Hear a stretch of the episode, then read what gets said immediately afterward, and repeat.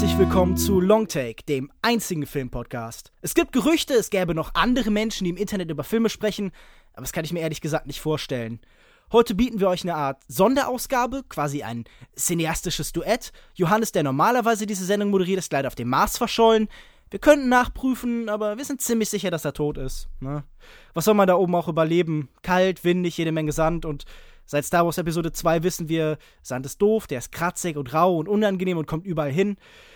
Dafür haben wir jetzt endlich einen Podcast, der nur mit Leuten besetzt ist, die Lukas heißen, zum Beispiel Lukas M. Hallo. Hallo.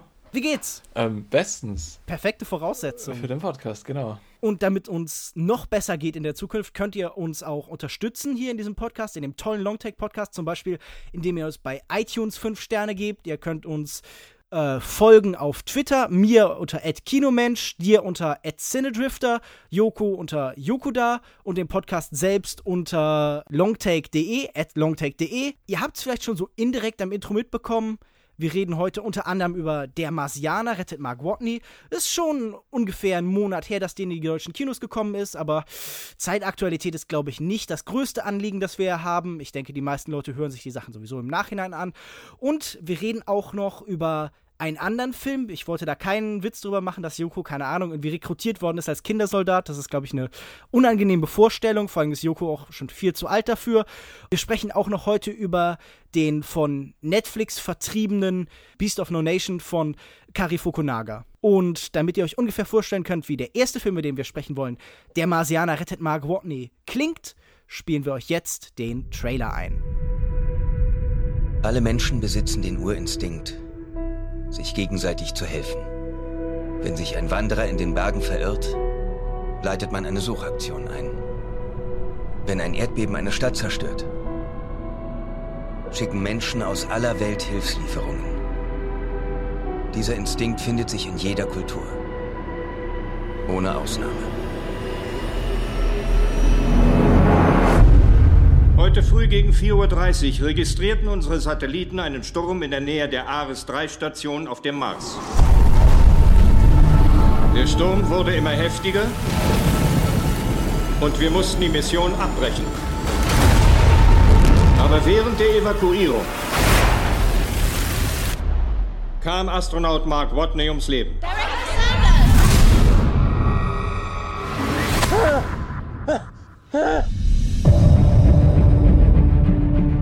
lege ein offizielles Logbuch an. Mein Name ist Mark Watney. Und ich lebe noch. Offensichtlich. Ich kann weder die NASA. Das war ein Ausschnitt aus Der Marsianer rettet Mark Watney, der neueste Film von Ridley Scott. Die Geschichte von dem titelgebenden Mark Watney, Astronaut und Botaniker, der nach einem Sandsturm allein auf dem Mars zurückgelassen wird. Aber im Gegensatz zu dem, was seine Kollegen, andere Astronauten oder die Erde eben annimmt, nicht tot ist, sondern jetzt eben den langen, harten Überlebenskampf auf dem Mars antritt. Und es wird auch dann darüber, über die Zeit hinweg die Geschichte der Leute, die dann eben doch mitbekommen, was da oben mit ihm passiert, die versuchen ihn zu retten. Es ist die Geschichte einer Rettungsmission, an der sich nach und nach die ganze Erde beteiligt. Lukas, wie hat dir denn der Marsianer gefallen? Der Marsianer hat mir ziemlich gut gefallen. Also ich war wirklich überrascht, weil meine ähm, Erwartungen waren jetzt nicht so hoch. Die letzten Filme von Ridley Scott waren ja mehr so allerhöchstens durchschnittlich. Ja. Deswegen war ich doch eher skeptisch erstmal. Aber dann war ich wirklich ähm, sehr angenehm angetan von dem Film, weil er halt so eine, so eine tolle, lockere Atmosphäre hat. Er ist halt wirklich so ein, so ein Feel-Good-Survival-Film, der nicht so dick aufträgt. Fast schon so ein Anti-Interstellar, weil er genau in die andere Richtung geht. Aber ein Feel-Good-Survival-Film ist doch erstmal ein komisches Konzept, weil normalerweise wollen wir bei einem Survival-Film doch das Gefühl haben, okay, es ist wirklich eine Gefahr, es geht hier um alles und das tatsächliche Überleben ist wirklich auf eine realistische Art und Weise bedroht. Wie geht das denn zusammen? Also wie kann man denn eine Survival-Geschichte als Feel-Good-Movie erzählen?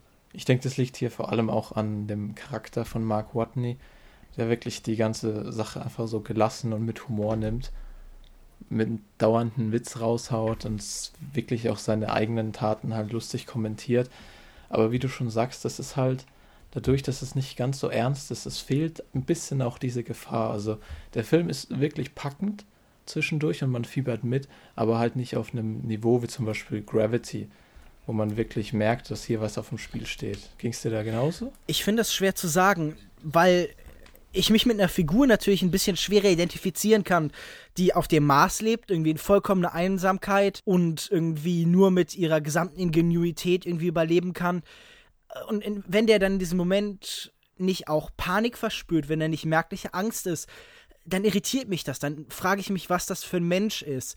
Und ich konnte mich nicht diesem Eindruck verwehren, dass es halt eine Figur ist, geschrieben von jemandem, der nicht mit Gefahr konfrontiert worden ist. Ich muss jetzt zugeben, ich bin in meinem Alltag auch nicht mit Gefahr konfrontiert. Aber das schien mir doch ein merkwürdig lockerer Umgang mit dem Ganzen zu sein. Also, es gibt ja diese, er, er sagt es ja sogar, diese Figur des Mark Watneys, gespielt von Mark, ähm, äh, von Mark Damon, Matt Damon, der, ähm, der sagt, okay, man wird immer wieder mit einem Problem konfrontiert und dann löst man das halt und diese komische technokratische Selbstverständlichkeit, mit der hier alles sich von alleine löst, fast. Also schon mit seinem, seinem Entdeckergeist und seiner Überlegungen und so. Aber es hat mich irritiert, weil da war ja eigentlich nie ein richtiges Problem, weil er so ein toller Typ ist und ich frage mich einfach, ob das eine interessante Figur ist, jemand, der nie irgendwas an sich ranlässt. Also selbst, es, es gibt so einen kleinen Moment, wo ich tatsächlich sowas wie Angst gespürt habe bei Mark Watney, nämlich der, in dem er ähm, eben in seiner Station liegt und mittlerweile ist ein Teil der Station irgendwie äh, verloren gegangen, abgegangen und er hat sie durch so Folie abgesetzt und es ist wirklich der Distanz zu der eiskalten Marsoberfläche und der Sauerstofflosigkeit, die ihn umbringen kann, sind nur so Plastikfolien und die rütteln und dann hört er die im Hintergrund des Nachts und da merkt man irgendwie an so einem kleinen Gesichtsausdruck wirklich, hier ist sowas wie Angst, aber die meiste Zeit geht er so merkwürdig locker um, wie halt eine Figur, geschrieben von jemandem, der sicher in seinem heimischen Wohnzimmer sitzt. Ja, da kann ich dir auf jeden Fall zustimmen. Die Figur ist wirklich wahrscheinlich mehr Fiktion. Ich meine, es ist ja auch nicht menschlich und normal, wenn du in so einer Situation so gelassen umgehst. Ich denke, wirklich jeder würde da irgendwie Panik verspüren. Und ähm, ich weiß aber auch gar nicht, ob so das Ziel des Films ist. Also mir war nie, nie wirklich so ähm, die Frage, ob er jetzt überlebt oder so, sondern nur wie sie es schaffen. Wie, ja, vielleicht war es auch teilweise schon durch die viele Berichterstattung davor, dass es irgendwie klar war, dass er dann, ja, ich weiß jetzt nicht, er wird halt doch gerettet dann am Ende. Auf jeden Fall, ähm, es war wirklich hier mehr der Ziel dahin, war halt so der Weg und das Interessante, die, die kleinen Aufgaben, die er halt immer wieder lösen musste ein Vorwurf, den ich gegenüber dem Film gehört habe, war ja, okay, es ist so eine, was ich ja gleich vorhin schon anklingen la habe lassen, es ist ein super technokratischer Film. Also es ist ein Film, der sich daran freut, technische Probleme zu offenbaren. Also irgendein Gerät ist kaputt, irgendwo der Sauerstoff reicht nicht im vollen Maße, also die Maschinen generieren nicht genug.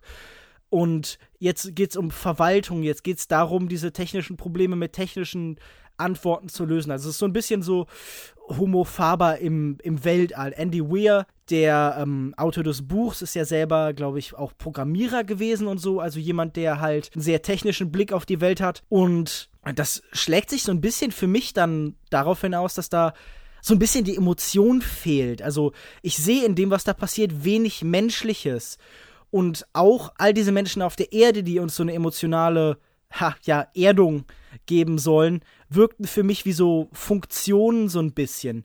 Ist das ein Film, der dich irgendwo berührt hat? Also über so über nette Gags, die einmal zum Lachen gebracht haben, hinaus, weil da sind ja durchaus auch Versuche über die Beziehung zu seiner Crew, äh, zu seinem Captain oder zu den Menschen auf der Oberfläche eine gewisse Emotion herzustellen.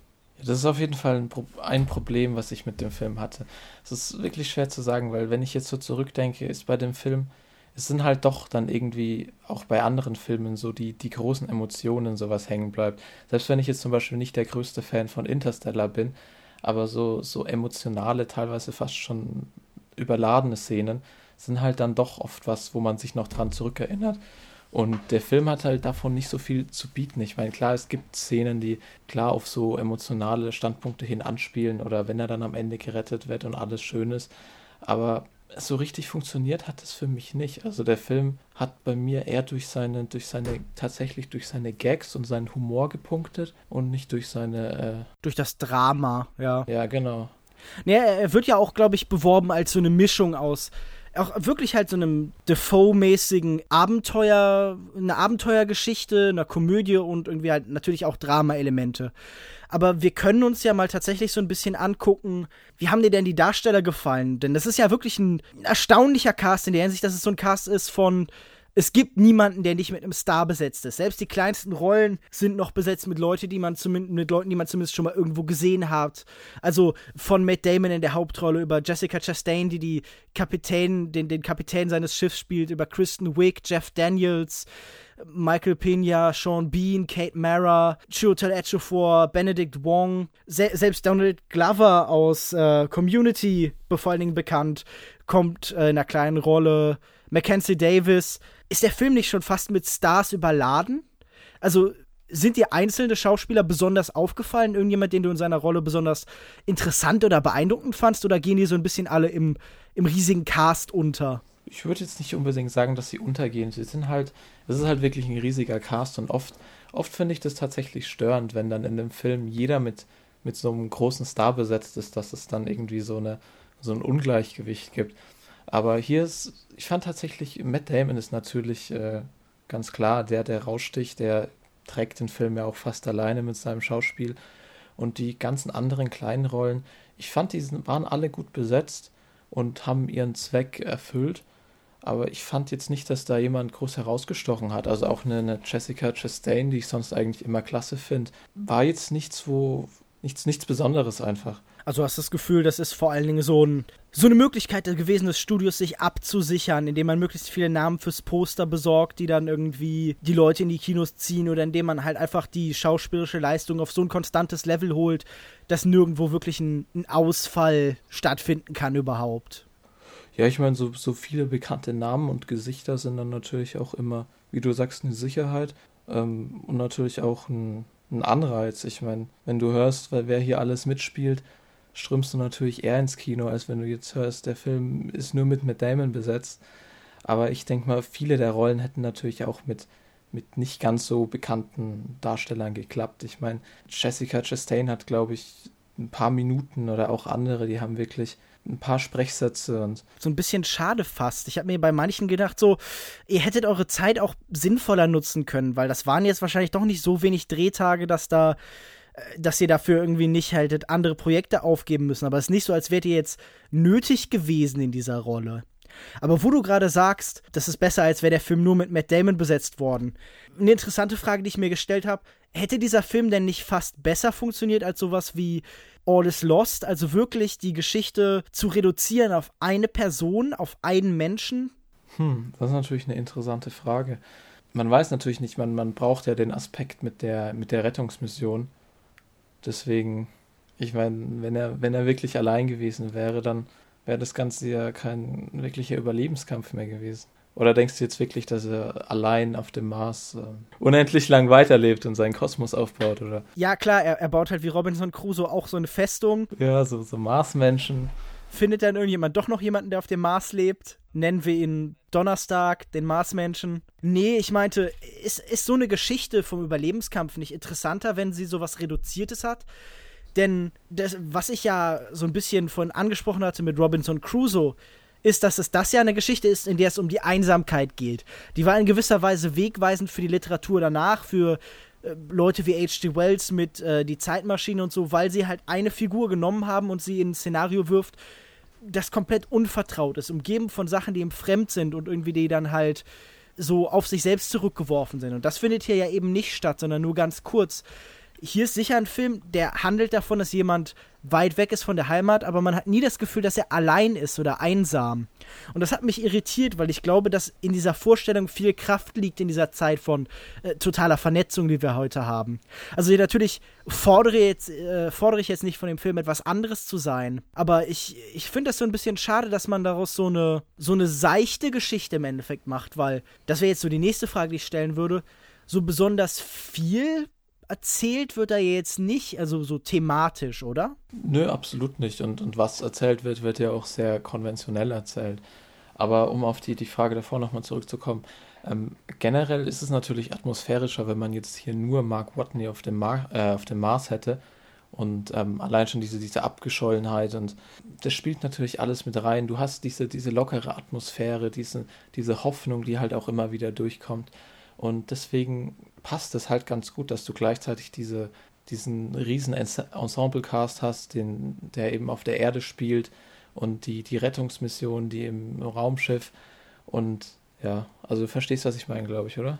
Ja, natürlich wir können ja kurz drüber reden. Dieser Film, tatsächlich ist es ja ein großer Box-Office-Hit gewesen. Und mein Erklärungsansatz, wenn du bereit wärst, mir den kurz anzuhören, wäre ja, wir haben hier tatsächlich einen Film, der sowas wie Optimismus bietet in der Zeit, in der die meisten Zukunftsvisionen sehr negativ sind. Also wir haben ja schon mal über diesen Gedanken über Interstellar, in dem ja wirklich die Welt äh, durch unsere Entscheidung zu verdörren droht und wir so ein bisschen fliehen vor unseren eigenen Fehlern. Und hier haben wir einen Film, der diesen Zeitgeist so ein bisschen aufnimmt, diesen Gedanken, wir könnten uns bald auf den Mars begeben, auf dem Mars ist Wasser entdeckt worden, der auch so ein bisschen diesen Fortschrittsglaube, diesen Zukunftsoptimismus, den man in früher Science-Fiction-Literatur zum Beispiel hatte, wieder so ein bisschen aufnimmt. Und hier ist ein Film ohne Bösewicht.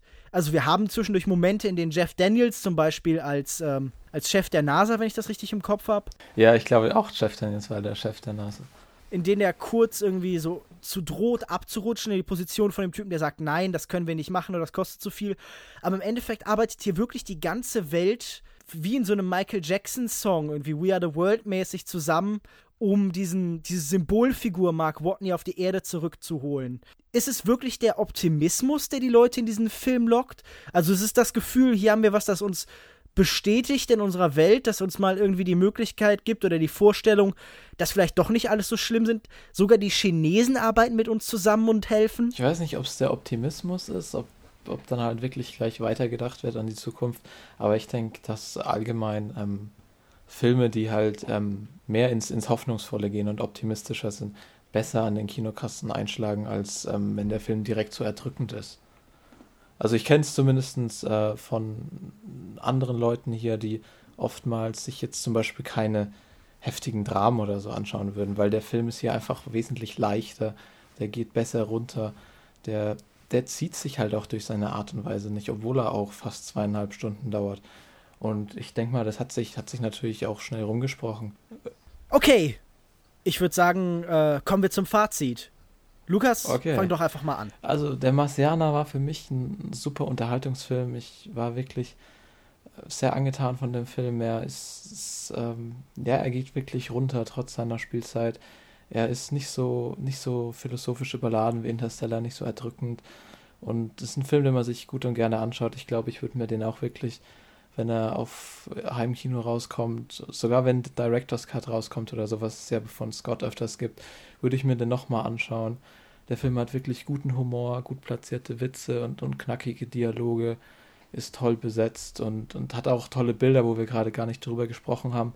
Gerade so die ganze Marslandschaft und, und auch der Soundtrack war was, was mir ähm, gut gefallen hat. Ich meine, da gibt es dann auch so ein paar Witze direkt mit dem Soundtrack, wo er das eine Tape von dem findet, aus seinem, äh, seinem Gepäck, was er da gelassen hat auf dem Mars. Und ja, alles in allem hat er mir relativ gut gefallen und ich kann ihn empfehlen.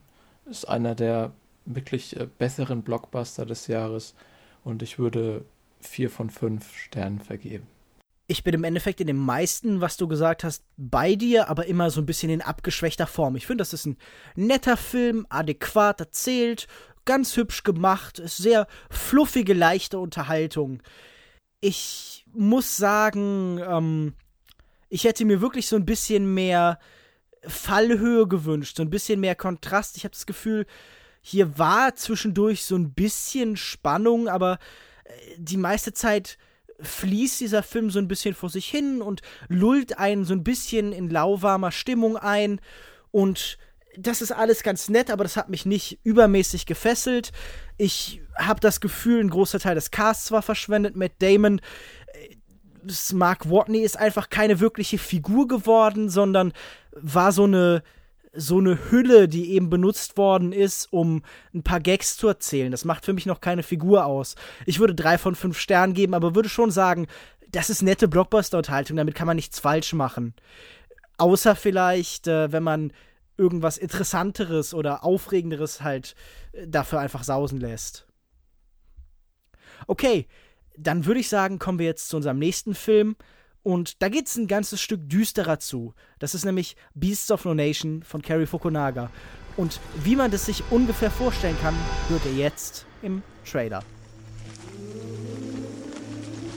What is this thing doing here?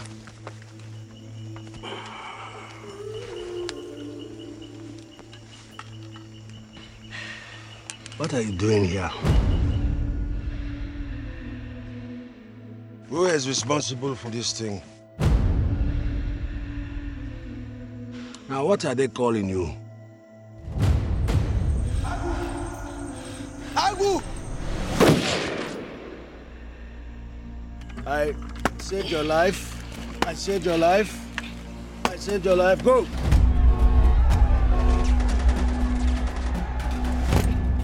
Of you that have seen your family killed. You now have something that stands for you. It has put the weapons of this war back in your hands of you, the young, the powerful. I'm a good follower, sir. Das war ein Ausschnitt aus Beasts of No Nation. Der Kinderschutzorganisation Terre de Somme zufolge gibt es weltweit auch heute noch rund 250.000 Kinder in mindestens 19 Ländern in Afrika, Asien und Lateinamerika, die von bewaffneten Gruppen als Soldaten missbraucht werden. Sie werden entführt oder mit falschen Versprechungen und einem geringen Sold gelockt, dann werden sie zu Tätern gedrillt. Kinder sind leichter manipulierbar, gehorsamer und furchtloser als ihre erwachsenen Gegenstücke. Leichte und billige Kleinwaffen, zum Teil sogar aus Europa, ermöglichen es den Kriegsherren, auch junge Kindern an die Front zu schicken. Mit Beast of No Nation nimmt sich Filmemacher und Kameramann Cary Fukunaga dieser Thematik an. Das düstere Kriegsdrama erzählt die Geschichte des jungen Agu, der in einem namenlosen westafrikanischen Land lebt. Beim Angriff von Rebellen auf sein Heimatdorf verliert er seine Familie. Kurz darauf wird er sogar in die Reihen rekrutiert. Angeführt werden diese marodierenden Soldaten von dem brutalen Kommandante, gespielt von Idris Elba. Der Film wird vertrieben von dem Streamingdienst Netflix und stellt so ein bisschen den ersten Versuch des Streamingdienstes so dar, mit einzusteigen in diesen ganzen Bereich des Prestige-Kinos. Es, es besteht die Hoffnung für diesen Film, begehrte Academy Award, Oscar-Statuen zu gewinnen. Aber bevor wir zu diesem anderen Themenkomplex kommen, frage ich dich erstmal ganz allgemein, wie hat dir denn Beast of No Nation gefallen? Beast of No Nation hat mir durchwachsen bis ganz solide gefallen. Also ich hatte teilweise so meine Probleme mit dem Film. Auf der anderen Seite war ich dann doch ab und zu wieder ganz schön beeindruckt. Ähm, am Anfang war ich nicht wirklich so, ähm, wusste ich nicht, was der Film so von mir will oder worauf er hinausspielt. Es ist natürlich ein Film, der den Zuschauer auffühlen soll und schockieren soll. Und es ist kein wirklicher Unterhaltungsfilm. Ich glaube, ich habe auch fast zwei Anläufe gebraucht, bis ich den dann endlich durchgeschaut habe. Auf Netflix auch geschaut wie ich. Genau. Hier läuft er ja nicht im Kino und er wird wahrscheinlich auch nicht mehr ins Kino genau, kommen. Geht auch nicht also ich glaube, der ist nur in irgendwie einigen wenigen Kinos in den USA gelaufen, weil das eine Voraussetzung ist, um für den Oscar nominiert zu werden. Wenn du jetzt sagst, okay, das hat mehrere Anläufe tatsächlich gebraucht, woran lag das? War dir der Film mit seinen zwei Stunden, 17 Minuten, glaube ich, einfach zu lang? War er zu schwer? Hast du manchmal das Gefühl gehabt, du möchtest dieser erdrückenden Stimmung entkommen? Oder wie würdest du das erklären? Die Stimmung ist ja im, in der ersten Hälfte des Films, also für mich jetzt war sie noch gar nicht so erdrückend. Ich war nur am Anfang nicht so richtig gepackt von der Geschichte. Mich hat die wirklich nicht so berührt oder halt auch wirklich angesprochen. Irgendwann, als ähm, Agu dann so diesem ganzen ähm, Strudel der Gewalt verfällt, dann hatte der Film mich aber doch. Ich glaube, das war dann auch kurz nachdem ich dann das zweite Mal angefangen habe zu schauen. Und dann habe ich ihn auch bis zum Ende wirklich gespannt durchgeschaut. Aber ähm, ja, es ist natürlich so ein Mix. Es ist ein Film, der nicht so einfach ist zu schauen durch seine Erzählstruktur. Ich fand ihn ab und zu ein bisschen monoton, nicht, nicht durchgängig, aber es gab halt schon solche Passagen, wo sich so einiges auch wiederholt hat im Film. Ja, aber ich finde auf jeden Fall, dass es nicht ein Film ist, der nur schockiert und darauf setzt, sondern dass er auch noch ein bisschen vielschichtiger ist. Ich muss ja sagen, ich habe gleich eine ganze Reihe von Problemen mit diesem Film gehabt. Zuerst würde ich sogar gleich anfangen bei dem Titel. Der Film heißt Beast of No Nation und das No Nation aus dem Titel ist ja durchaus wörtlich zu verstehen. Äh, dieser Film spielt nicht in einem konkreten Land. Er nimmt sich keinem kon konkreten Konflikt in Afrika an, sondern schafft sowas wie den archetypischen afrikanischen Konflikt an. Er spielt in irgendwo in Westafrika. Dabei gibt es natürlich eine ganze Reihe von Ländern, in denen Kindersoldaten eingesetzt werden im Krieg und eine ganze Reihe von Konflikte, die alle sehr eben starke Eigenheiten haben. Und mir schien das doch ein sehr westlicher Ansatz zu sein, zu sagen, ach, da in Afrika, da sind ja alle Konflikte mehr oder weniger gleich. Wir können die allgemein beschreiben. Hat dich das gestört? Natürlich basiert es auf dem Roman, der äh, tatsächlich, wenn ich das richtig in Kopf habe, von einem nigerianischen Autor äh, stammt. Aber ich habe trotzdem das Gefühl, es ist sehr stark ein Hollywood-Film über Afrika, wie zum Beispiel Blood Diamond oder sowas. Gestört hat es mich jetzt nicht. Es ist natürlich eine, eine, westliche Sichtweise auf diese Situation. Wie du gesagt hast, es gibt auf der ganzen Welt Kindersoldaten, aber wenn du jetzt hier so in unserer Region, dann verbindest du halt dieses ganze Thema wohl überwiegend dann doch mit Afrika. Mich stört einfach der Gedanke, es gäbe sowas wie den afrikanischen Konflikt, als wären das nicht tausende unterschiedliche, aus tausend verschiedenen Motivationen. Und hier wird so ein bisschen der Eindruck erweckt, dass es ungefähr alles das Gleiche ja, das ist wahrscheinlich ein bisschen tatsächlich zu übertrieben, aber im, im Film ist ja der Konflikt jetzt auch nicht so extrem zielgerichtet. Also, also würde ich jetzt nicht unterschreiben, was du sagst mit dem, dass das der einzige afrikanische Konflikt. In, in, natürlich ist es nicht in jedem afrikanischen Land gleich, aber denkst du jetzt wirklich, die Konflikte unterscheiden sich so extrem? Ja, ich, ich denke, das ist tatsächlich eines der Probleme im Umgang des Westens mit afrikanischen Konflikten, dass nicht unterschieden wird. Dass immer das Gefühl da ist, ach ja, das sind halt irgendwelche Schwarzen, die sich über den Haufen schießen. Wir können ja erstmal so ein bisschen noch zu sprechen kommen auf technische Aspekte, auf die Frage, vielleicht auch so ein bisschen, wie ordnet sich dieser Film in die Karriere von Kari Fukunaga ein. Denn der ist ja bisher vor allem bekannt für Filme wie Saint Nombre, wie, für, wie Jane Eyre und eben zuletzt die erste Staffel von True Detective. Viele der Charakteristika, die sich bis jetzt eben durch seine Karriere sowohl als Regisseur, auch als, als Kameramann, äh, als beides ist er ja aufgetreten in äh, Beast of No Nation, viele dieser Elemente spiegeln sich wieder. Zum Beispiel gibt es irgendwie eine Sequenz, die, die als so eine lange Plansequenz eben angelegt ist, ungefähr zur Mitte des Films, die so ein bisschen tatsächlich erinnert in der Art, wie sie die Kamera bewegt an diese berühmte Szene aus der ersten Staffel von True Detective. Später bekommt der Film eindeutig so ein fast Terence Malick-eskes Element. Es wird versucht, über die Natur, was über die Stimmung innerhalb von Agu, also diesem äh, kleinen Jungen, der die Hauptfigur äh, spielt, auszudrücken. Der Film macht sich ja durchaus auch Hoffnung auf Oscars und eine der heißesten Anwärter ist wahrscheinlich einer der Darsteller mit Idris Elba, sicher auch die bekannteste Figur in diesem Film, aber auch der Darsteller von Agu mit dem Namen äh, Abraham Atta hat jetzt tatsächlich schon einen Preis für die Rolle gewonnen und ähm, möchte auch tatsächlich in dieses Geschäft einsteigen. Was denkst du denn, wie die Darsteller sich geschlagen haben? Ist das auszeichnungswürdig? War das interessant? Sind das Performances, die hängen bleiben? Der Kommandante als gemischte Figur, jemand, der gleichzeitig getrieben ist von seiner Obrigkeit, der für sich selber kämpft, der für andere kämpft, der mit dem Wahnsinn ringt, der fast so ein bisschen eine Colonel Kurz Figur wird später im Film, also aus Apocalypse Now. Wie fandst du das, was äh, Idris Elba da geleistet hat? Fand ich auf jeden Fall stark. Also es ist auch eine Performance, die hängen bleibt, würde ich sagen. Und ähm, seine, seine Figur fand ich ganz gut geschrieben, wie er eben mit sich selber ringt, wie er dann später auch so ein bisschen den, den Glauben an das ganze System verliert, wo dann auch, ich meine, ihm wird ja mehr oder weniger dann halt böse mitgespielt. Und hat mir auf jeden Fall gut gefallen. Seine Performance hier war wirklich glaubwürdig. Ich habe mir erst so gedacht, ich weiß nicht, ob das wirklich so passt, aber ich meine, ich habe ihm auch wirklich seinen, seinen Dialekt abgenommen und äh, er war tatsächlich voll in der Rolle drin.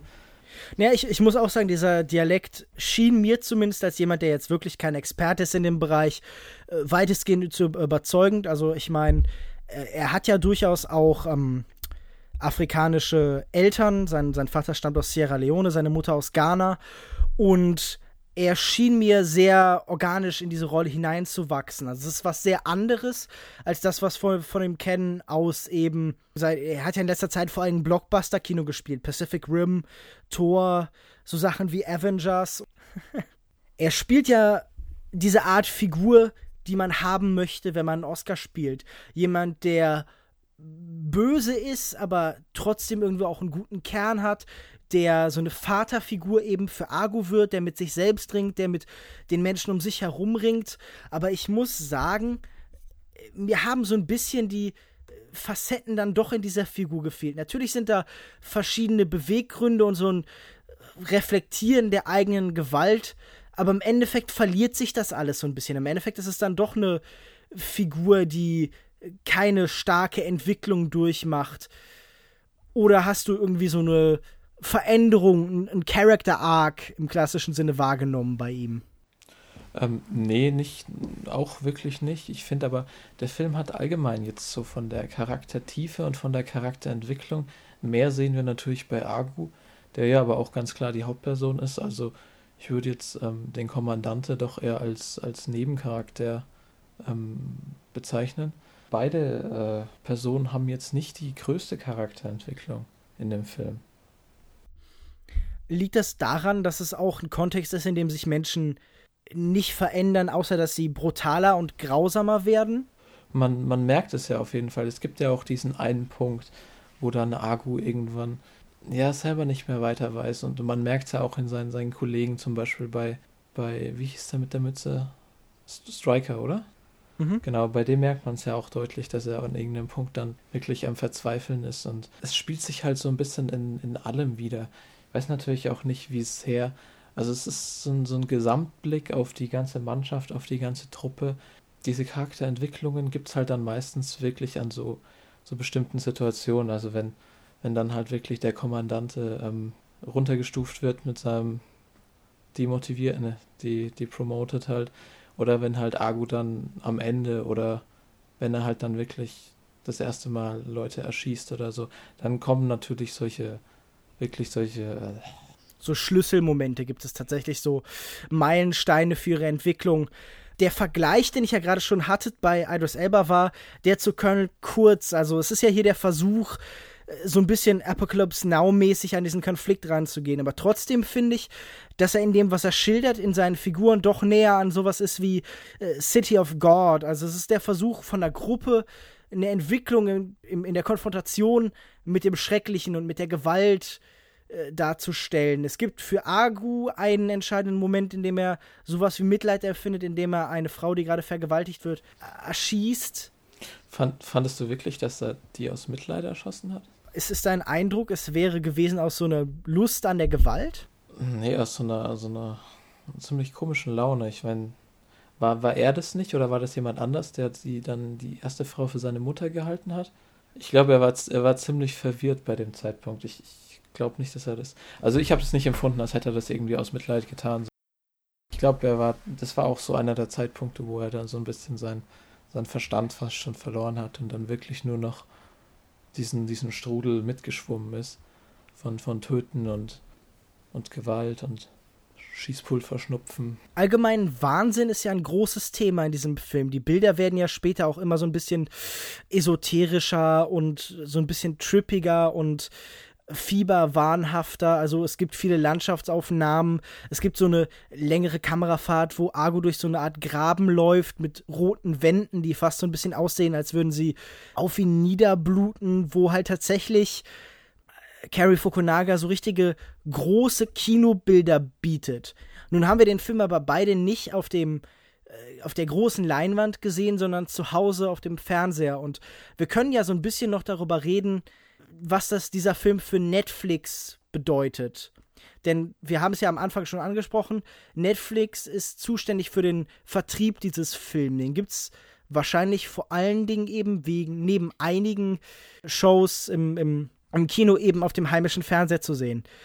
Schadet das dem Film? Glaubst du, das ist ein Film, den man besser auf der großen Leinwand sehen sollte? Ich denke auf jeden Fall, dass viele Szenen auf der großen Leinwand um einiges besser geworden wären. Auch dieser Sturm auf das eine Dorf, wo dann diese ähm, vielen ähm, Pflanzen mit den weißen Blättern. Ich weiß nicht, ob das tatsächlich so war oder ob sie da mit dem Kontrast gespielt haben. Aber es sah wirklich äh, sehr, sehr beeindruckend aus. Sowas ist auch wirklich, äh, wo man sich mit Sicherheit noch dran erinnert. Also so, so Szenen, die einfach hängen bleiben, weil sie optisch ähm, klasse sind. Ja, es ist schwer zu sagen, ob der Film natürlich auch im, im Kino so sein Publikum gefunden hätte. Ich glaube nicht, dass es dem Film schadet. Und ich denke auch, dass ähm, Netflix oder allgemein auch ähm, so Anbieter, ich denke auch, dass Amazon mit reinspielt, in Zukunft auch eine große Rolle bei ähm, Filmen spielen werden. Bei Serien tun sie es ja jetzt schon lange.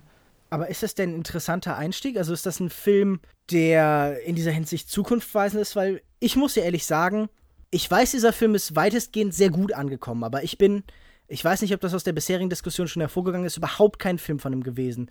Ich fand den herablassend bezüglich seiner Thematik. Ich fand ihn sehr oberflächlich. Ich fand den größtenteils langweilig, trotz der Schrecken, die dargestellt werden. Habe ich tatsächlich irgendwie die meiste Zeit mich durch diesen Film so äh, hindurch geödet. Ich war die ganze Zeit von niemandem überzeugt. Nichts hat mich wirklich gecatcht und das, das hat mich irritiert, weil gerade so extreme Reaktionen soll, fordert dieser Film doch quasi heraus. Er zeigt Leid und Gewalt und Schmerz und dann das Ganze noch durch Kinder. Aber ich bin vollkommen außen vor geblieben. Und ich kann mir diese Reaktion nur dadurch erklären, dass es ein Film ist, der einfach distanzierend wirkt, der in vieler Hinsicht gerade später sehr stilisiert ist, der keine wirkliche Möglichkeit findet, uns in diese Situation hineinzuversetzen, sondern er wird, wie das eben François Truffaut gesagt hat, einer dieser Kriegsfilme, die einen doch irgendwie für das, was gezeigt wird, vereinnahmen, weil jeder Kriegsfilm und jeder Antikriegsfilm ungefähr auch gleichzeitig das jeweils andere ist. Weil das war auch ein Gefühl, das ich halt bei diesem Film hatte, dass der einfach kein Antikriegsfilm ist, sondern dass der viel zu sehr darauf ausgelegt ist, dass er durch den Thrill von dem, was gezeigt wird, eben das Publikum reizt. Also der soll ja spannend sein. Das soll ja auch Spannungskino sein in manchen Szenen oder Actionkino, je nachdem, wie man das formulieren möchte. Ja, das ist natürlich das Problem von jedem Kriegsfilm, der irgendwie in seinen Szenen dann spannend ist. Aber ich fand zumindest, dass es kein Film ist, der, der so auf seine, seine Gräueltaten setzt, um den Zuschauer zu schockieren. Also es gibt ja wirklich wenige Szenen, wo, dann Sachen explizit gezeigt werden. Zum Beispiel, ich glaube, das mit der Machete ist tatsächlich das Einzige. Und äh, vieles äh, spielt sich ja dann doch eher im Kopf des Zuschauers ab. Mhm. Was ich wirklich eigentlich ganz gut fand. Es gibt ja gerade am Anfang des Films auch so einen Versuch, mit der Darstellbarkeit und mit Medien im Allgemeinen so ein bisschen zu spielen. Denn wenn du dich an den Anfang des Films zurückerinnerst, finden Agu und seine Freunde da einen, einen Fernseher und fangen an, eben so Shows nachzuspielen.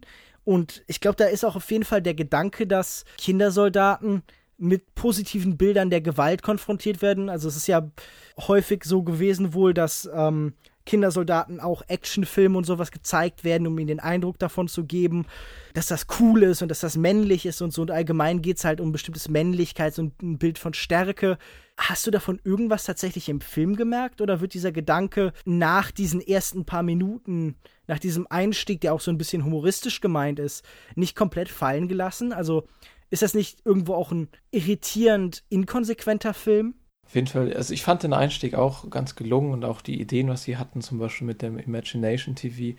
Aber ich weiß jetzt nicht, ob das schon so eine Anspielung auf ihr zukünftiges Kindersoldaten. Ich fand das vor allem so halt an ihr, ihr, ihr Leben und ihre Träume, die sie da haben, die wahrscheinlich nie in Erfüllung gehen, da wo sie leben und und die Fantasie, die, die, was sie danach gespielt haben. Ich hatte das Gefühl, dass ursprünglich in diesem Skript mal mehr Informationen waren, dass dieses Imagination TV noch irgendwie weiter benutzt wird über das Offensichtlichste hinaus. Aber jetzt frage ich mich, wofür dieser Ansatz da überhaupt ist. Ja, es gibt ja auf jeden Fall noch diese Verbindung, ich glaube, wo sie dann am Ende in dem Haus sind und ähm, die ganzen, die ganzen älteren Soldaten dann mit den Mädchen wechseln und er doch in dem Raum sitzt, läuft, glaube ich, tatsächlich so ein Actionfilm auf dem Fernseher. So wirklich aufgegriffen wird das natürlich nicht mehr. Also ich weiß jetzt auch nicht, ob das wirklich äh, eine Idee ist oder, oder ein Plotpunkt, der da eine Mechanik, die da groß reinspielt und die weiter aufgenommen werden sollte. Ich fand halt die Idee ursprünglich ganz witzig gemacht und ähm, ich würde es jetzt nicht unbedingt mit, mit ihrem Leben als Kindersoldaten da in Verbindung stellen. Aber jetzt mal, um das Ganze so ein bisschen zum Abschluss zu bringen und so ein bisschen runterzubrechen, glaubst du denn, dass dieser Film mehr sagt als, oh, Kindersoldaten geht es schlecht und Kindersoldaten tragen das Leid, das sie erfahren haben, in ihrem Leben weiter und das wird sie begleiten. Also es ist nichts, was aus ihnen verschwindet, sondern das wird ein Teil von ihnen. Ist die Feststellung, dass Kindersoldaten was Schlechtes sind und dass der Konflikt von Kindersoldaten Problem ist, nicht eine total offensichtliche Aussage? Sollte ein Film nicht den Zuschauer ein bisschen herausfordern oder hast du das Gefühl, dass dieser Film tatsächlich mehr sagt als das Offensichtliche? Also ich denke nicht unbedingt, dass er mehr sagt als das Offensichtliche. Er soll halt wahrscheinlich vor allem noch mal ein bisschen aufmerksam darauf machen, auf diese ganze Thematik, die vielleicht auch mittlerweile schon so ein bisschen nicht mehr ganz so aktuell ist bei anderen Konflikten auf der Welt. Aber eine Frage, kann man denn auf einen Konflikt aufmerksam machen, wenn man keinen konkreten Konflikt benennt? Wissen die meisten Menschen denn nicht, dass es sowas gibt? Dieses spezifische Publikum, das der Film anspricht. Du sagst ja selber, es ist ein Film für ein Nischenpublikum, für eins, das interessiert ist, für eins mit einem speziellen Geschmack, vor allen Dingen halt für auch so ein Oscar-Publikum. Meinst du, dass durch diesen Film jemand informiert wird? In, informiert denke ich nicht unbedingt. Und ich denke auch jeder weiß, dass ähm, Kindersoldaten es nicht gut haben. Aber es ist halt doch ein Film, der vielleicht noch so ein bisschen verinnerlicht, was dann auch in den ähm, Kindern na, äh, vorgeht, selbst wenn der Krieg vorbei ist. Und dass sie das wirklich niemals abschütteln können, wahrscheinlich. Aber ansonsten, klar, es ist kein Film, der jetzt irgendwie neue Informationen damit reinbringt oder irgendwelche ähm, ähm, tollen Überraschungen, die man sich als Zuschauer erwünscht oder neue Erkenntnisse. Das bietet der Film nicht. Wir können ja mal kommen zu einem Fazit. Wie viele Sterne würdest du dem Film denn geben? Ähm, ich würde ihm dreieinhalb von fünf Sternen geben. Er ist, wie gesagt, ein bedrückender Film, aber halt auf er ist auf jeden Fall auch ein beeindruckender Film, allein durch, durch seine Bilder. Er ist natürlich schwer von der Thematik her, aber ich meine, selbst wenn einem der Film nicht gefallen hat, was ich wirklich verstehen kann, muss man halt doch irgendwie berücksichtigen, dass er wirklich ähm, tolle Bilder liefert und auch allein schauspielerisch, dass sich die beiden, ähm, also Idris Elba und der Junge hier wirklich zu Höchstleistungen gegenseitig auf äh, antreiben und ähm, dass man wirklich äh, vom Schauspielerischen her hier was geboten bekommt, was man sonst nicht so oft sieht.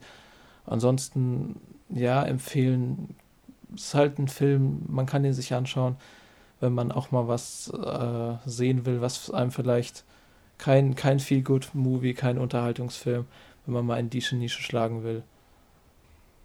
Ich sehe das wirklich anders als du. Ich habe mit diesem Film erhebliche Probleme gehabt.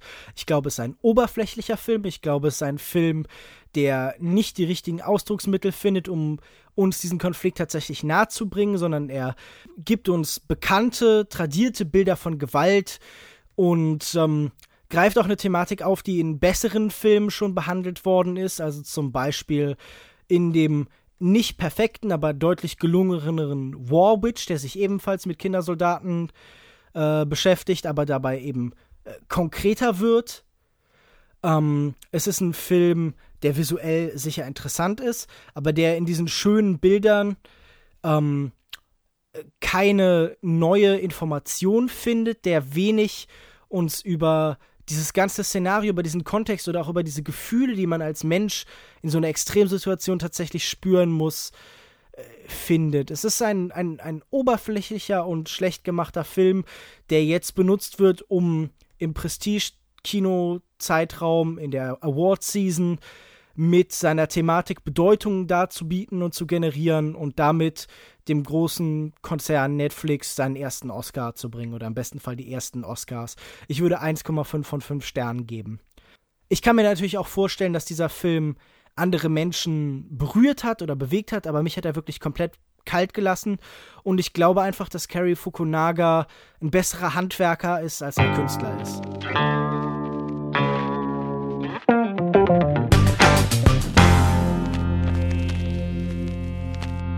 Kommen wir mal zum Ende dieses Podcasts. Beim nächsten Mal werden wir über Spectre reden und wahrscheinlich über Inside Out. Wenn ihr uns unterstützen wollt, gebt uns doch eine gute Bewertung auf iTunes. Äh, schreibt auch gerne, was ihr an unserem Podcast so wunderbar findet. Zum Beispiel unsere äh, tiefgehenden Analysen von Filmen, wo wir nie ins Haspeln kommen, wo wir immer perfekte, äh, druckreife Sätze von uns geben. Äh, folgt uns auf Twitter unter longtech.de, kinomensch, cinedrifter, folgt mir auf kinomensch.wordpress.com lest unsere Kritiken auf www.longtake.de. Ich habe zum Beispiel was über Spectre geschrieben. Und dann bleibt mir nur noch übrig, euch auf Wiedersehen zu sagen. Tschüss. Tschüss.